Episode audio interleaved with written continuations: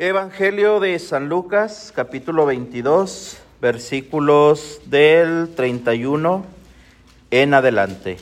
Vamos a tener tres lecturas para ir viendo más o menos cómo, cómo el Señor nos va mostrando, repito, lo que, lo que somos nosotros. Vuelvo a repetir, quiero que entiendan hoy que todos somos Pedro, ¿ok? Cada uno de nosotros es Pedro, identifíquense en los problemas que tienes en tu casa Identifícate en los problemas que tienes en tu espiritualidad. Identifícate en las veces que has negado a Cristo. ¿De qué forma lo he negado? ¿De qué forma le he fallado? ¿De qué forma he traicionado a, Cristo? ¿Me explico? Esto lo estoy hablando ya cada uno de nosotros como servidores, hermanos. Yo no sé cuánto tiempo tenga cada uno de ustedes en el servicio. Tal vez habrá aquí nuevos, no sé.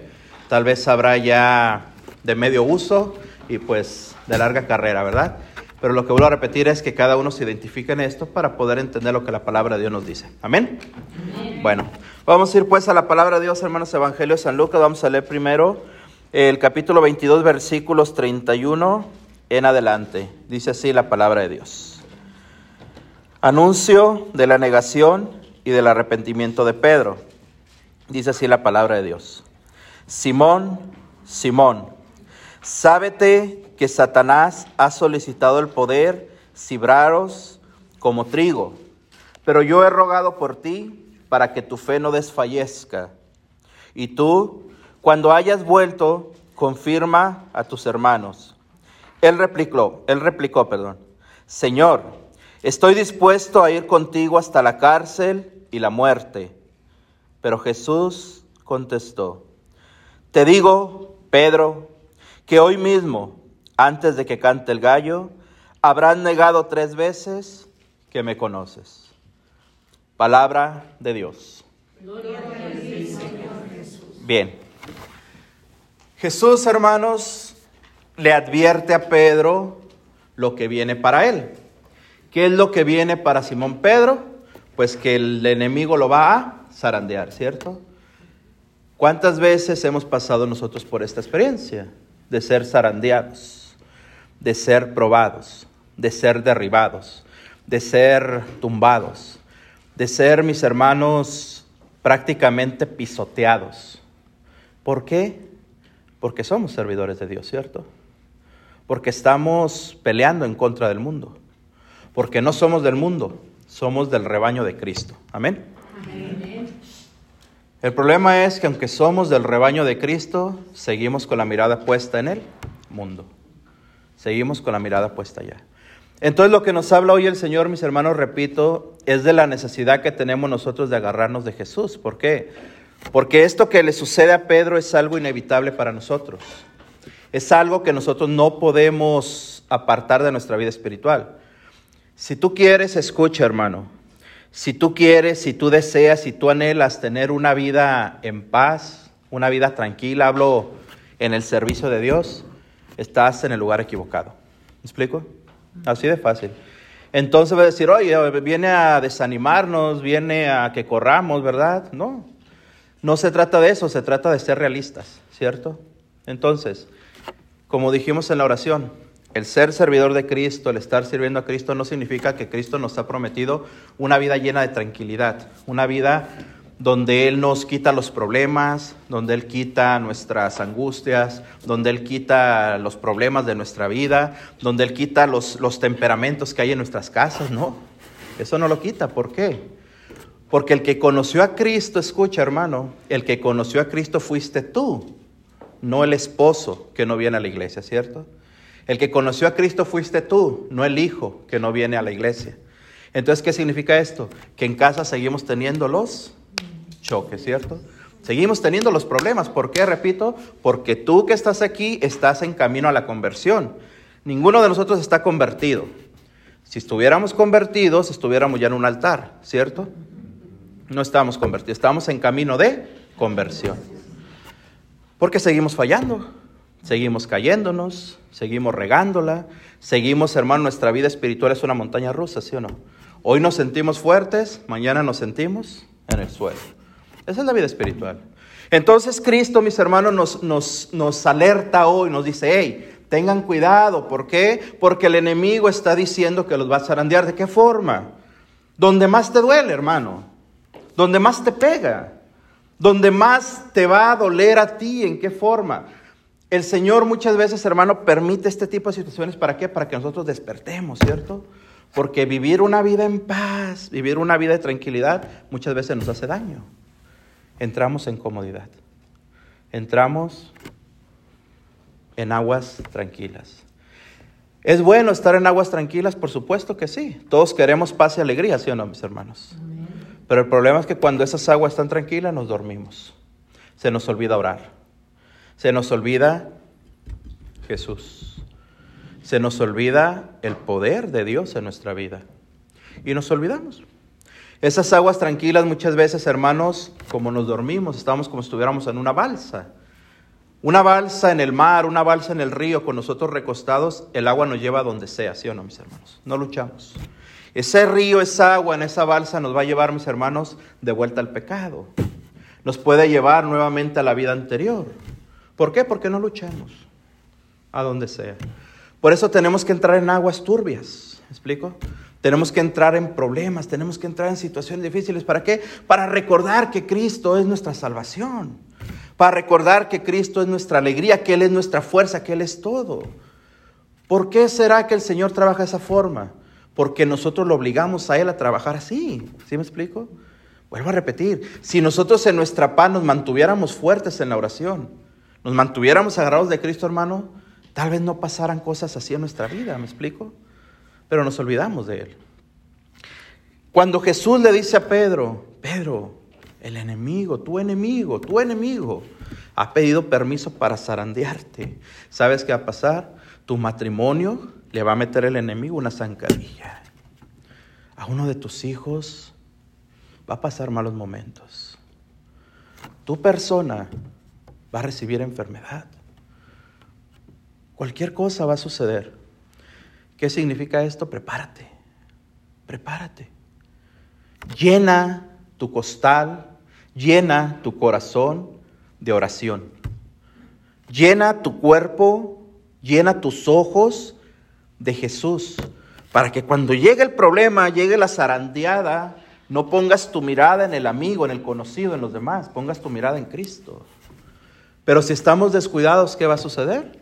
Que la zarandeada va a ser tal que nos va a hacer olvidarnos completamente de Cristo. ¿Me explico? Y corremos y nos agarramos de lo primero que llegue. Aquí está Cristo, aquí está. Y como le dijo Pedro, Señor, yo estaré contigo hasta el último momento. Yo voy contigo hasta la muerte, no importa que me maten, yo estaré contigo. Cuando una persona dice eso, hermano, como lo dice Pedro, es puro emocionalismo, ¿cierto? Nosotros como servidores, cuando conocimos de Cristo, hermanos, y esto a mí siempre me gusta recalcarlo, que lo recordemos. Cuando nosotros conocimos de Cristo fue tanta la emoción de haberlo conocido. ¿Por qué? Porque Cristo nos sanó, nos restauró, nos liberó, hizo algo grande en nosotros, ¿sí o no, mis hermanos? Y fue una emoción tan grande de haber conocido a Cristo que le dijimos, Señor, llévame a donde tú quieras, Señor. Llévame a donde quieras. Yo te voy a seguir, Señor. No importa mi familia, no importa mi trabajo, no importa el mundo, no importa nada, Señor, yo te voy a seguir, yo voy a ir contigo a donde sea. Envíame a donde tú quieras, Señor. Llévame. Cuando nosotros le decimos eso a Cristo, Cristo lo toma en serio. Jesús toma en serio nuestras palabras, hermanos. ¿Y qué hace el Señor? Nos empieza a usar, nos empieza a mandar, nos empieza a hacer que hagamos retiros nos empieza a poner a trabajar, a desgastarnos para Él. Pero seguimos trabajando y nos cansamos. Ay, qué aburrición, otra vez otro retiro. Ay, otra vez ir a la junta. Ay, otra vez lo mismo. ¿Qué sucede ahí? Que entonces le dijimos a Jesús que lo amábamos y que lo seguíamos solamente porque nos emocionamos, ¿cierto? ¿Y qué hacemos? Dice la palabra de Dios, hermano. Jesús le dijo, Pedro, yo te digo que hoy mismo antes de que cante el gallo, habrás negado tres veces que me conoces. No una, tres veces. Se negó al Padre, al Hijo y al Espíritu Santo, a la Santísima Trinidad, tres veces en la persona de Jesús. Se negó tres veces. Entonces, hermanos, entendamos nosotros que como servidores somos personas débiles. Somos personas que tenemos una debilidad muy grande. ¿Por qué? Porque nos ganan los problemas, hermanos, seamos sinceros. Nos gana el miedo de perder nuestra seguridad. Nos gana el miedo, mis hermanos, de perder nuestra alegría. Es por eso que nosotros muchas veces, repito, le decimos al Señor, Señor, yo te amo, yo te sigo, pero de aquí donde estoy, te ves más bonito, Señor. A mí no me mandes, a mí no me lleves, a mí no me pongas a orar, a mí no me pongas a predicar, a mí no me pongas a dirigir, a mí no me pongas a, desgastarme, a mí no. Yo te amo, pero aquí de lejitos. ¿Qué pasa, hermanos, cuando nosotros negamos a Jesús? ¿Qué sucede cuando nosotros negamos al Señor? Cuando nos cansamos del servicio. Cuando no nos soportamos en el servicio. Hermanos, dijimos que vamos a hablar claro, sí o no. En este ministerio, mis hermanos, yo no sé las cosas, pero yo me imagino que ha de haber cosas que no están bien, ¿sí o no? ¿Sí? Bueno, la atiné. En todos los ministerios pasa lo mismo, hermanos, ¿me explico? En todos los ministerios. Pero debemos de entender que un ministerio que está dividido, un ministerio que no está sano, es un ministerio que no va a avanzar. Háganle como quieran, ¿me explico? Si queremos avanzar, tenemos que estar sanados en Cristo. Amén. Porque si no lo hacemos, estamos negando, como Pedro hizo con Jesús, estamos negando nosotros que Jesús es un Dios de orden, un Dios de amor y un Dios donde reina la paz, ¿sí o no, mis hermanos? ¿Sabes por qué? Porque cuando hacemos un retiro, hermanos, abrimos el gimnasio y viene gente, bendito sea Dios, y hablamos, predicamos fuerte, predican ustedes en la cocina, en los que cantan, en los pastores, todos, todos predicamos que Jesús es un Dios de amor, ¿cierto? Pero dentro del ministerio, ¿qué sucede? Por abajo, ¿cierto? Ahí lo estamos negando, hermanos. Ahí estamos negando. Estamos negando a Cristo cuando decimos que nos cansa el servicio. Cuando decimos, hermano, que es un tedio, una, un, si se dice así, en un tedio, estar yendo cada vez al ministerio, estar aportando, estar dando. Negar a Jesús no es solamente de palabra, es también con el corazón, hermanos. Recordemos que Jesús se lo advierte a Pedro, Pedro, ten cuidado, va a haber el enemigo que te va a zarandear. Pedro le dice, Señor, yo te seguiré. No me importa lo que haga el enemigo conmigo. No me importa los problemas, no me importa nada, yo te sigo. ¿Qué le dijo Jesús? Jesús no le dijo, qué bien, Pedro, qué bien, Pedrito. Qué bien, mi hijo. No. Jesús le dijo de frente, Pedro, hoy, antes de que cante el gallo, me habrás negado tres veces. Tres veces. Entonces las negaciones que Pedro hace a Jesús, hermano, ¿por qué las hace? Por miedo. Pedro, ojo con esto, Pedro no dejó de amar a Jesús. Pedro no dejó de creer en Jesús. Pedro no dejó de seguir a Jesús. Pero lo que hizo que Pedro negara a Jesús fue el miedo a perder su propia seguridad. Fíjate. Pedro no quiso perder su libertad. Pedro no quiso que lo tomaran preso y lo llevaran junto con Jesús al Sanedrín. Por eso hizo que Pedro lo negara. Vamos a ver la palabra de Dios, hermano. Ahí mismo, en ese mismo capítulo 22, ahora del 54 en adelante. Dice la palabra de Dios, mismo 22, San Lucas 22, 54 en adelante. Las negaciones de Pedro. Entonces le prendieron se lo llevaron y le hicieron entrar en la casa del sumo sacerdote. Pedro le iba siguiendo de lejos. ¿Cómo lo iba siguiendo Pedro? De lejos. Su seguridad. Si Pedro se acercaba más, ¿qué iba a pasar? Lo iban a tomar preso. Pedro le seguía de lejos. Habían encendido una hoguera en medio del patio y estaban sentados alrededor. Pedro se sentó entre ellos. Una criada, al verlo sentado junto a la lumbre, se le quedó mirando y le dijo, Este también estaba con él, pero él lo negó. Mujer, no le conozco. Poco después lo vio otro y dijo, Tú también eres uno de ellos. Pedro respondió, no, hombre, no. Pasada como una hora, otro aseguraba, cierto que éste también estaba con él, pues además es Galileo. Le dijo Pedro, oye, no sé de qué hablas. Y en aquel mismo momento, cuando aún estaba hablando, cantó un gallo. El Señor se volvió y miró a Pedro. Pedro se acordó entonces de las palabras que le había dicho el Señor. Antes de que cante hoy el gallo, me habrás negado tres veces. Y salió fuera, rompió a llorar amargamente. Palabra de Dios. Pobre Pedro, ¿verdad mis hermanos? Pobre Pedro. Bien. Este, estos versículos que hemos leído, mis hermanos, tienen una profundidad tan grande, tiene un sentido tan grande para cada uno de nosotros, repito, ¿por qué? Cuando la palabra de Dios nos dice, mis hermanos, como ya dijimos, que Pedro seguía a Jesús pero de lejos, ojo, Pedro no tuvo el valor, mis hermanos, de ir a pelear por su maestro, de ir a luchar por su maestro, de ir verdaderamente y cumplir lo que él mismo había dicho, Señor, yo te seguiré a donde te lleve. Yo te, yo te seguiré hasta la muerte. ¿Qué es lo que hace, qué, es lo que hace Pedro? Repito, hermanos. Jesús te amo, Jesús te sigo, lo escuchó, miró, Pedro miró a Jesús cuando hacía las sanaciones, cuando Jesús levantó a Lázaro, cuando Jesús sanó a aquella mujer hemorroísa, cuando Jesús levantó al, al paralítico, cuando Jesús sanó a Bartimeo, cuando Jesús le dijo a aquel chaparrito, baja del árbol, baja. Todo esto, mis hermanos, en la mente de Pedro era fe. Jesús vio cuando Jesús se transfiguró, ¿recuerdas? ¿Cuántas cosas vio Pedro de Jesús, hermano? Muchas. Escuchó. El corazón de Pedro le ardió. El corazón de Pedro se llenó de fe. Cada vez que Jesús hablaba, yo me imagino a Pedro, hermano, que se le caía la baba, ¿sí o no? Nosotros al escuchar ahorita un versículo, hermano, el corazón late. Pero ¿qué sucede? Todo esto que sucede, mis hermanos, en el momento decisivo no es suficiente para Pedro. Pedro mira, ahora sí, el agua, se puede decir, hasta el cuello. ¿Y qué hace Pedro? Repito, se aleja, se aparta.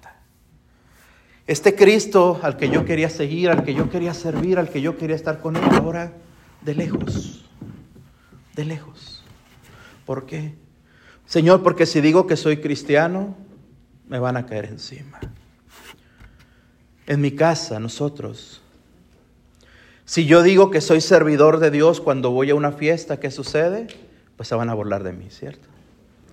Si yo hablo del Evangelio con gente que no conoce de Cristo, ¿qué va a pasar?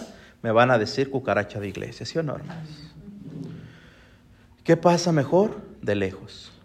Nos acordamos que somos servidores, nos acordamos que vamos a misa, pero ese día en la fiesta, Señor, quédate fuera. Quédate fuera, Señor. Esto tal vez, hermanos, sería también emocionalismo hablar de esta forma. Pero de lo que estamos hablando hoy, cada uno de nosotros debe de relacionar con lo que estamos negando a Jesús. ¿Cuántas veces no nos hemos acercado a Cristo verdaderamente, mis hermanos? Por estar en nuestra comodidad por estar protegiendo a los nuestros tal vez, por estar protegiendo el matrimonio, la familia, los hijos, el trabajo. Venimos, repito hermanos, venimos a servir en el retiro, venimos a servir en este ministerio, pero solamente cuando nos toca en este lugar dentro de la iglesia somos cristianos. Allá afuera no queremos serlos. Esto es negar a Jesús. Esto es negar a Jesús.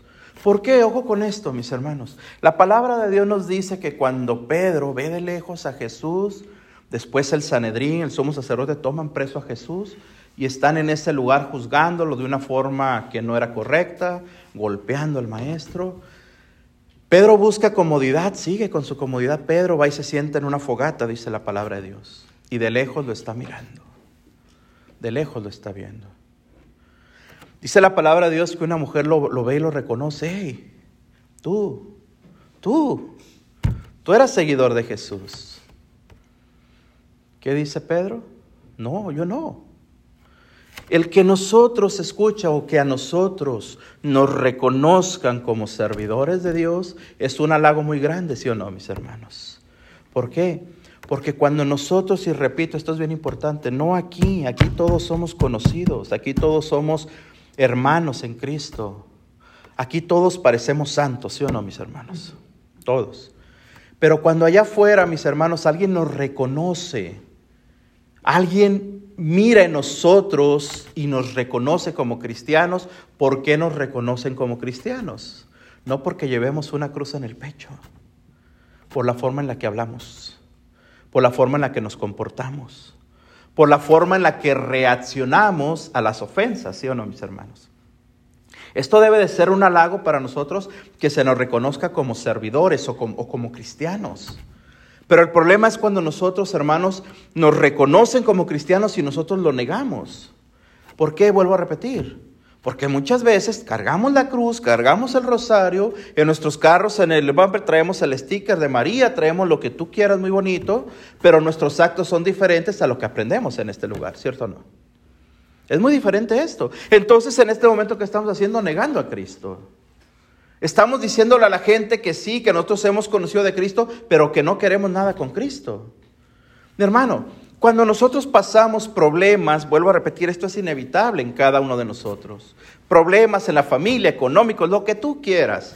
¿Quién de nosotros no ha pasado problemas? Todos, ¿cierto? ¿Qué sucede con esto? ¿Cómo reaccionamos a esos problemas? ¿Cómo vivimos nosotros, hermano? Y, perdón por lo que voy a decir, Tal vez hay aquí en este lugar, yo no sé, solamente estoy dando ejemplo. Muchas veces hay problemas tan grandes en el matrimonio que queremos dejar de venir al ministerio. Queremos tirar a la basura, perdón la expresión, el servicio que estamos dando. ¿Por qué? Porque primero le damos prioridad a nuestro matrimonio. Por supuesto que el Señor nos habla de mantener el matrimonio. Pero escucha, hermano, si nosotros queremos mantener nuestro matrimonio, así el matrimonio esté despedazándose por lo que tú quieras, si tú peleas solo, ese matrimonio se va a perder. Pero si tú peleas con Cristo, ¿qué va a pasar? El matrimonio se va a levantar, ¿cierto? Porque el que va a pelear, ¿quién es? Cristo. Pero si lo negamos, entonces, ¿qué está pasando? Estamos perdiendo. Hoy estas negaciones que, nos dice, mis hermanos, la palabra de Dios, repito, es de una profundidad tan grande que debemos, repito, de nosotros, de meternos en ese personaje, en ese Pedro, y ver cuántas veces yo soy el que está negando a Jesús. Repito, en mi persona, en mi familia, en lo que hago cada día. Cuando yo me quejo de lo que sucede en este lugar, cuando yo no estoy contento por cómo se llevan las cosas, cuando yo no estoy feliz en el servicio que estoy dando, que estoy haciendo, estoy negando a Jesús. ¿Por qué, hermano? Porque si Jesús vino, te sanó, te restauró, te dio vida y vida en abundancia, lo que tú debes de reflejar es a ese Cristo de poder, ¿cierto? Pero cuando debemos de reflejar lo que sucede, nos apagamos. Cristo dice la palabra de Dios, mis hermanos. Cuando, cuando Cristo mira a Pedro, después de que Pedro lo negó tres veces, dice la palabra de Dios, ¿qué es lo que hizo Pedro? Sintió mucha tristeza. Se llenó de, de tristeza su corazón. ¿Por qué? Ojo, no porque Cristo le hubiera recriminado a Pedro, Pedro, me negaste, sino porque Cristo se lo había, hermano, advertido. Se lo había advertido, le había hecho la advertencia de que Pedro tuviera cuidado con lo que venía. Por eso es que, repito, nosotros como servidores debemos de tener la precaución de estar siempre apegados a Cristo. ¿Por qué? Porque si nos alejamos, dijimos, cuando el enemigo nos zarandee, ¿qué va a pasar, hermanos? Nos va a derribar, ¿cierto? Cuando el enemigo nos zarandee, ¿qué va a pasar? Vamos a salir corriendo de este lugar. Cuando tengamos una mala cara en este lugar, cuando no se nos, se nos dé el valor que creemos tener que va a pasar, vamos a salir corriendo. Todo eso es el enemigo, mis hermanos, zarandeándonos. El enemigo no zarandea solamente en la enfermedad, no solamente, mis hermanos, en los problemas. También el enemigo nos zarandea, ojo con esto, en nuestro orgullo. Cuando no soy tratado bien, cuando no soy valorado bien, cuando no se me da el valor que yo creo tener. También eso es zarandear, ¿sí o no? Yo siempre lo he dicho, mis hermanos, tal vez no en este ministerio, en varios ministerios donde he estado, yo siempre lo he dicho. Cuando un predicador, muy en especial predicador, Cuando un predicador siente que no se le está dando lo que él merece, es un predicador que se olvidó de Cristo. Porque Cristo nos llama a predicar, Cristo nos llama a sufrir y Cristo nos llama, mis hermanos, a ser, valga la redundancia, Cristo sufrientes por él, ¿cierto? Si yo busco algo que no viene de Cristo, estoy predicando algo que no es de Cristo, ¿cierto? Si yo sirvo a Cristo sin que Cristo esté presente en mi corazón, estoy sirviendo por servir. Fíjate entonces cómo también de esa forma nos zarandea, ¿cierto? Hermano, cuando nosotros, repito, nos sentimos cansados, nos sentimos agobiados, nos sentimos estresados, nos sentimos, mis hermanos, que ya no queremos estar en este lugar, ¿qué significa? Que el enemigo nos está zarandeando. Es normal sentir cansancio, ¿sí o no? Es normal. Es normal sentirte cansado, es normal sentirte agotado, es normal sentirte que a veces, hermano, tus fuerzas ya no dan más. Pero no podemos, hermanos, esconder ni negar que el que me da las fuerzas es Jesucristo, ¿cierto? Entonces, si yo me dedico a decir que ya no tengo fuerzas, que ya no puedo más, que ya no quiero más, significa, vuelvo a repetir, que con mi boca hablo de Cristo, pero mi corazón está lejos de Cristo, porque lo estoy negando. Vuelvo a repetir, no se malentienda esto. Todos, vuelvo a repetir, somos servidores, somos humanos, nos caemos, necesitamos fuerzas. Pero ¿de dónde vienen mis fuerzas? De Jesucristo. Hermano, ¿qué es lo que hace Cristo? ¿Qué es lo que hace Jesús con nosotros? Jesús viene a sanarnos, ¿cierto? Jesús viene a tocarnos, Jesús viene a levantarnos, incluso después de haber caído, incluso después de haberlo negado. Incluso después, mis hermanos, de haber traicionado a Cristo. Vamos a ver otra, otra ejemplo así rapidito. Pedro negó a Jesús, pero Judas, ¿qué hizo con Jesús? Lo traicionó, ¿cierto? ¿Qué hizo Judas después de haber traicionado a Cristo? Cuando, cuando le dan las 30 monedas, ¿qué hace, ¿qué hace Judas, perdón? Las devuelve enojado y va y se cuelga, dice la palabra de Dios. ¿Por qué? porque Judas no confió en la misericordia de Dios. Judas quiso por él mismo, pues, hacer justicia, si vale la redundancia, ¿cierto? Por él mismo quiso salir del problema, si así lo vemos. Pero Jesús es misericordioso, mis hermanos, amén. Jesús tiene una misericordia tan grande para cada uno de nosotros que Él conoce nuestras fallas, ¿sí o no, hermanos? Que Él conoce nuestras equivocaciones que Él conoce las veces que lo hemos traicionado. Cada una. Contaditas están las veces que cada uno de nosotros le hemos traicionado a Cristo. Pero Cristo nos sigue utilizando en el servicio, ¿sí o no, mis hermanos? Este ministerio, ustedes, mis hermanos, se han equivocado y han fallado muchas veces, ¿sí o no? ¿Sí o no? Pero Cristo le sigue llamando al servicio, ¿sí o no? Acaban de tener un retiro, van a tener otro pronto y viene otro pronto. Bendito sea Dios. ¿Qué significa esto? Que Jesús las está utilizando. Amén. ¿Y todas son santas? ¿Son santos? No. ¿Por qué será que Cristo les sigue utilizando a ustedes? Por la misericordia de Dios. Aunque se cansen, sí o no. Aunque corran, sí o no. Como la hermana ya corrió. no se crean, no se crean.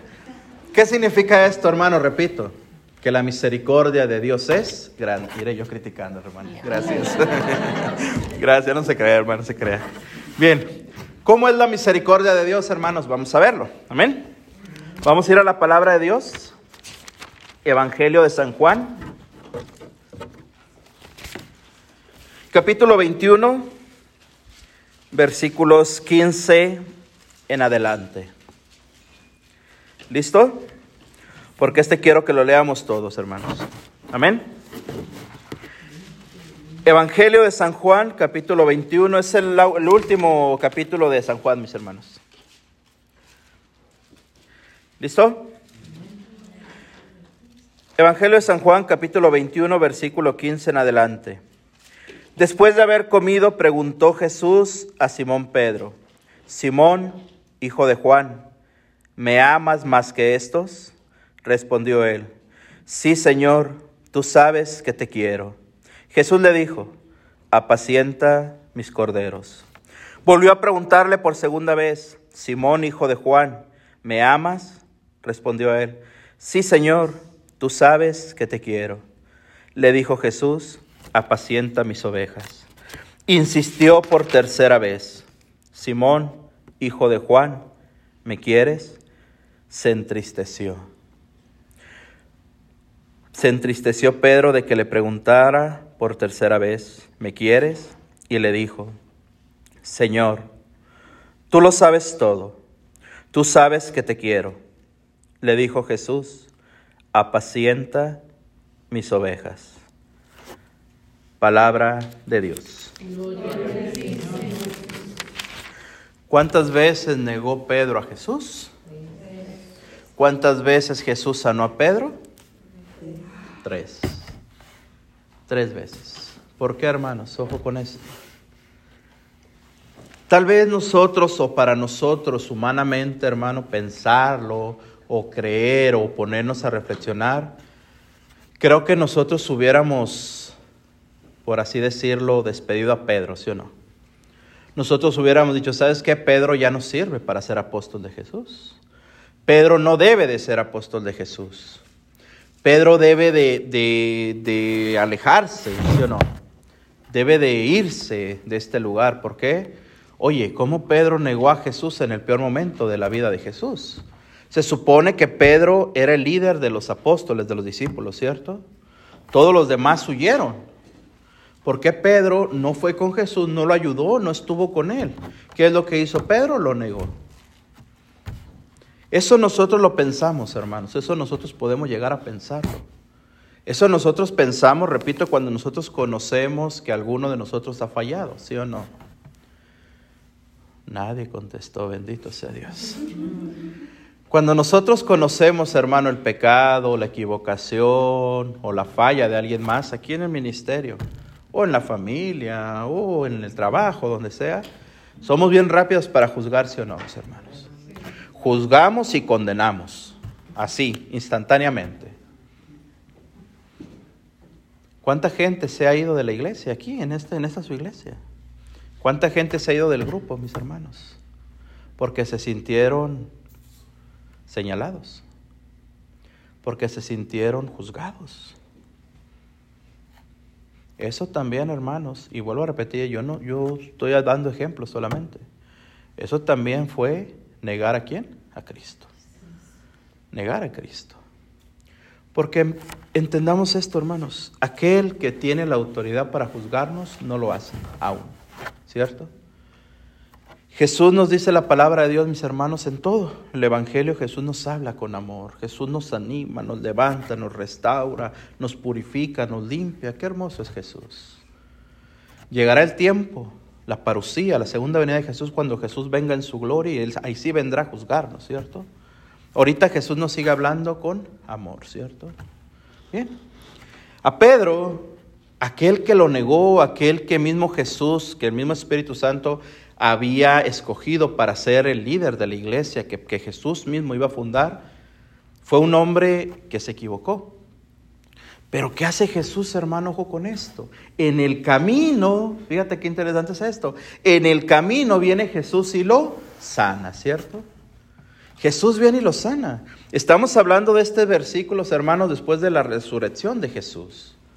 Después de que Jesús murió, ascendió y volvió, en ese momento es cuando dice la palabra de Dios que Jesús tiene ese encuentro con Pedro. ¿Y cuál es lo primero que Jesús le dice a Pedro? Pedro, ¿me amas? ¿Qué dice Pedro? Sí, Señor, te amo. ¿Qué hubiéramos dicho nosotros? Ah, pues te acuerdas que me negaste cuando yo ocupaba de ti, ¿sí o no? ¿Te acuerdas lo que me hiciste aquella vez? Pues lárgate de aquí, ¿sí o no? No. Jesús le dice, Pedro, ¿me amas? Sí, Señor, yo te amo. Hermano, tal vez Jesús hubiera dicho, ya no te creo. No, ya no. La otra vez me dijiste lo mismo y me negaste, ¿cierto? Pero ahora esa, pregunta de Jesús es porque ve el corazón de Pedro, mis hermanos, dolido.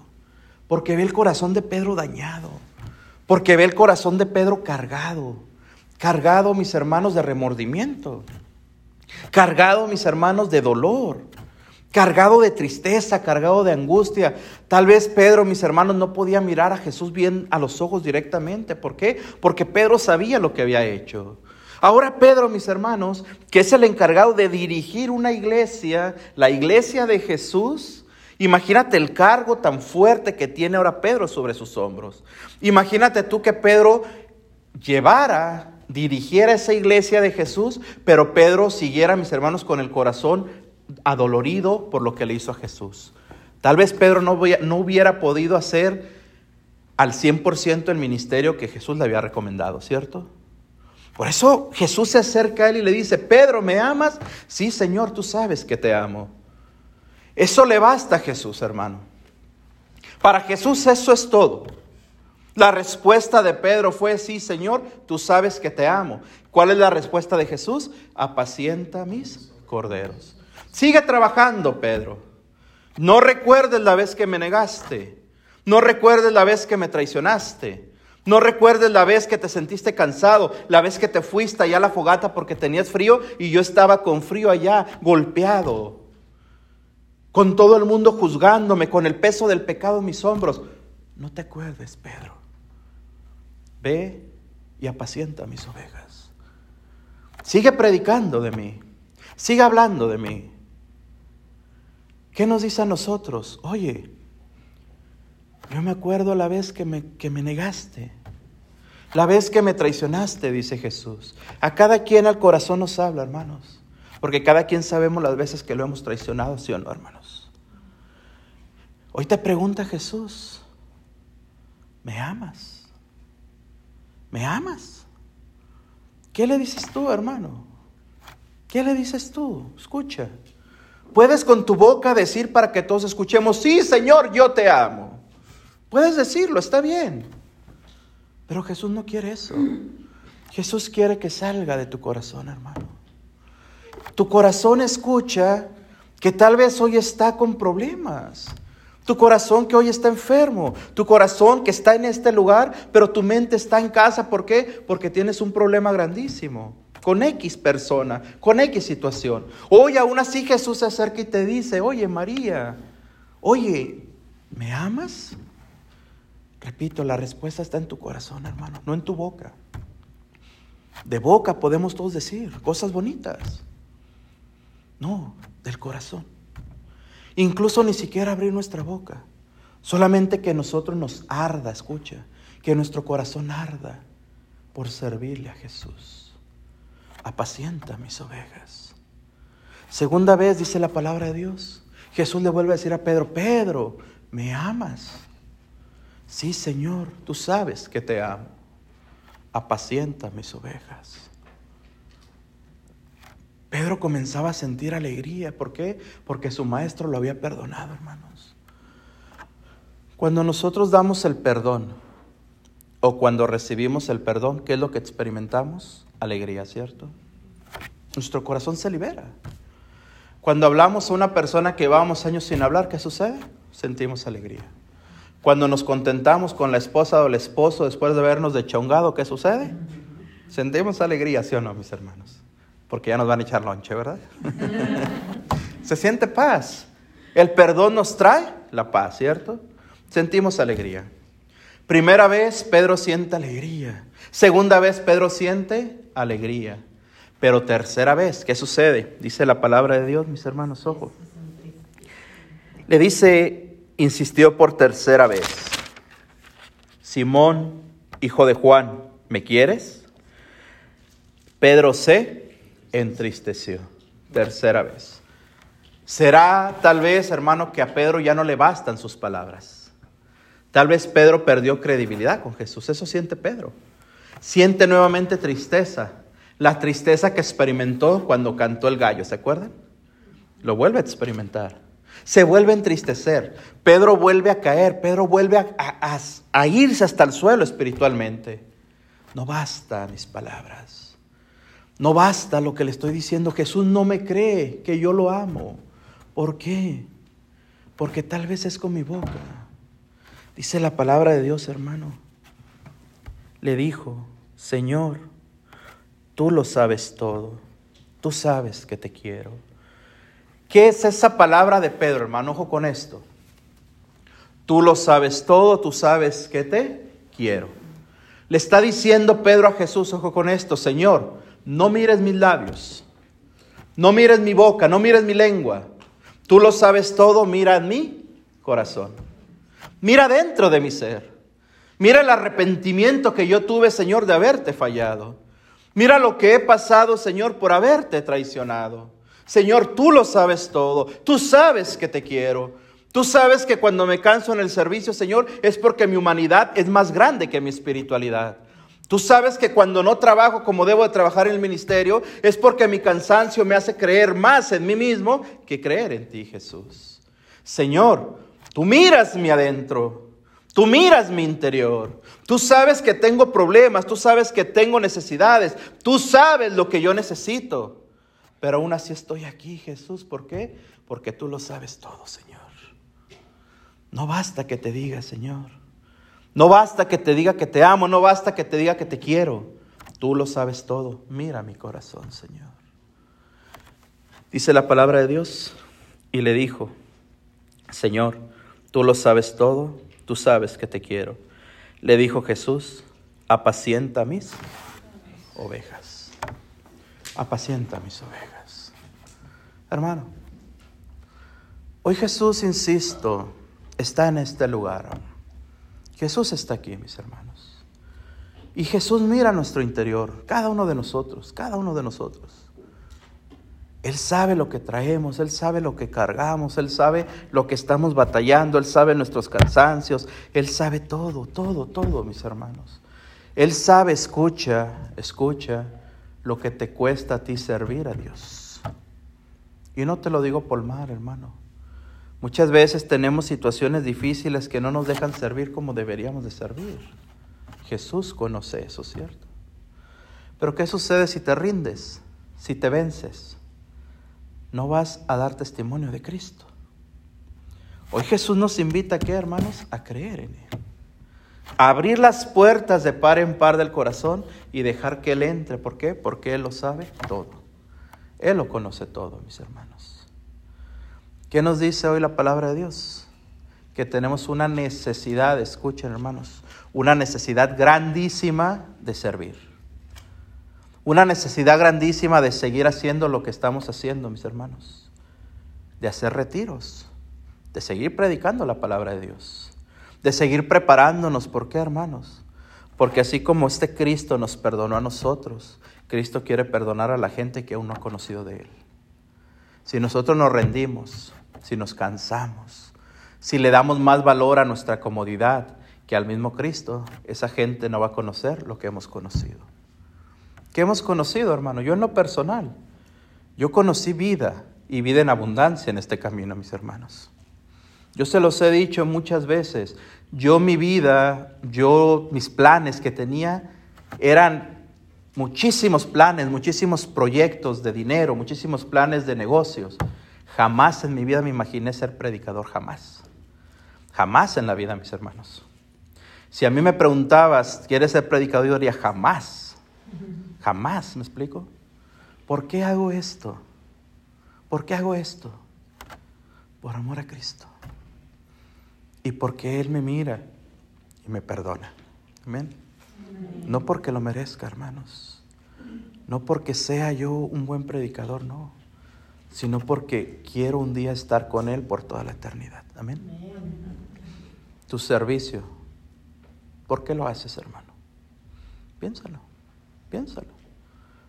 Tal vez lo haces solamente porque aquí está tu comadre, tu compadre, porque te sientes bien aquí, hermano, porque no tienes nada que hacer en casa. Si esa es la situación, hermano, no importa. Pero ahora deja que Cristo mire tu corazón y te enseñe a servirlo por amor a Él. Amén. Hoy Jesús nos dice claramente lo mucho que nos ama. Amén. Dale un aplauso al Señor, hermano, que lo merece. Bendito y alabado sea el Señor Jesucristo.